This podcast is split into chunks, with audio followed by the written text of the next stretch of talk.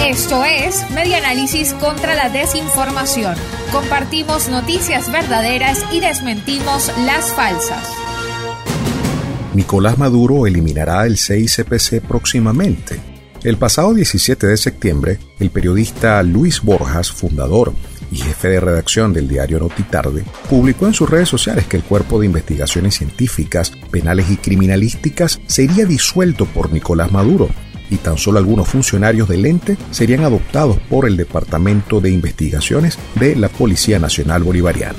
Borjas, quien señaló que supuestas fuentes internas del Ministerio de Interior y Justicia le habrían confirmado esta decisión, expresó que presuntamente se debería al temor de una rebelión policial en Venezuela.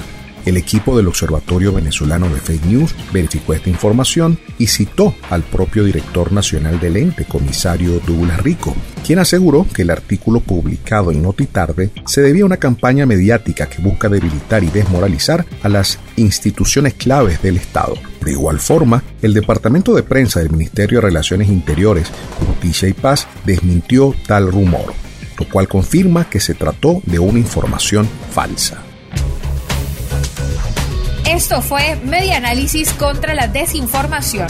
Síguenos en nuestras redes sociales, en Twitter e Instagram en arroba medianálisis y nuestra página web medianálisis.org.